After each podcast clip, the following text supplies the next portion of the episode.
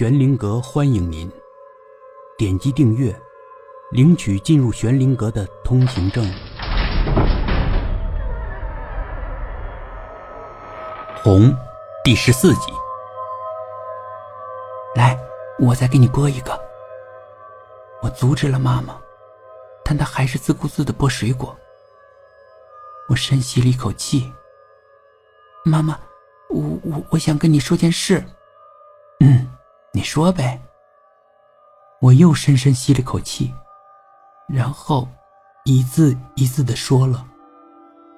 妈妈并没有马上意识过来，但她逐渐在意识过来。她停下来手。你说什么？我怀孕了。妈妈瞪大了眼睛，然后她又笑了。你跟我开这个玩笑干嘛？这个玩笑不能瞎开的，知道吗，傻姑娘？我真遗憾，妈妈。这不是开玩笑，已经六个月了，我要把孩子生下来。妈妈眼睛又睁大了，水果从她手里掉下来，啪的一声落在地上，摔了个稀巴烂。她的嗓门突然提高了：“是怎么回事？那个男人是谁？他是不是强迫你了，引诱你了？你是不是受人欺负了？你为什么不早告诉我？”没有人强迫我，也没人引诱我，我爱他，爱孩子的父亲。我决定把孩子生下来。他是谁？告诉我，他是谁？原谅我，妈妈，我不能告诉你他是谁。为什么不能告诉我？这个事最好不解释了，但我还是硬着头皮解释。我不想影响他，原谅我，我不能告诉你他是谁。什么叫做不想影响他？他结婚了。我的脸羞红了，说什么呢？我怎么会喜欢有妇之夫呢？那你干嘛不告诉我？是你同学？我摇着头，原谅我，我不能告诉你。到底什么原因不能告诉我？我有我的原因。妈妈抬手就给了我一个耳光。印象中，这是十岁以后妈妈第一次打我。什么狗屁原因？快告诉我，那个男人是谁？是谁？我捂着脸，窝在沙发里，默默无语。妈妈太愤怒了，扑上来打我，没头没脑的打我。我一声不吭，任由他随便打。我只是弯着腰，保护着我的肚子。打了一会儿，妈妈停手了，她瘫坐在地上。嚎啕痛哭，听着妈妈哭声，我心如刀割。但我还是默默的，一动不动。突然，妈妈直起身，双膝跪地，向我跪下了。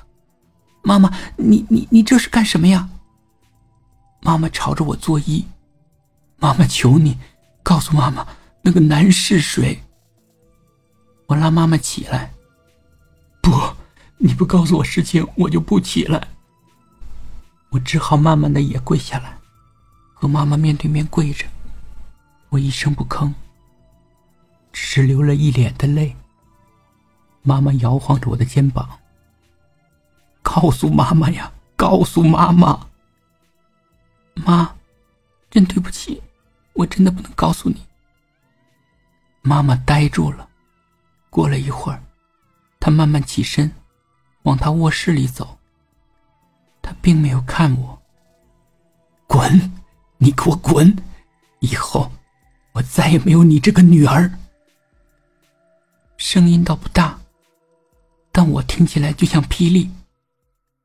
妈妈慢慢走进他的卧室，关上了门。这倒也在我的预料之内。我那么不听话，那么让他伤心，他赶我走，他对我绝望。我能理解。我开始收拾我的衣服。我大概存了两万块钱吧，是我这么多年来的压岁钱，还有打工挣的一点点积累起来的，就是想留到现在用。但是装衣服的箱子太沉了，倒也能提得动，但我怕对孩子不好，所以我就慢慢的一个台阶一个台阶的往下挪。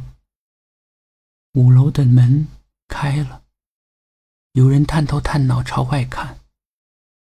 他们一定是听到了我和妈妈的争吵，想看我们的笑话。五楼的住户是势利眼儿，我一直很讨厌他们。他们想看到我哭，那么他们错了。我经过他们房门的时候，我尽可能的把腰挺直，我的心也坚硬了起来。没什么。为了我和你的孩子，我什么都不怕。天晚了，租房子也来不及了。我就近找了个小旅馆住了下来。我打算明天去租个便宜点的房子，然后等着宝宝的降生。没什么，在这小旅馆里就写到这里吧。我觉得。我坚强极了，最难的一天就要过去了，也没什么。本集故事播讲完毕，点击上方的订阅，订阅不迷路。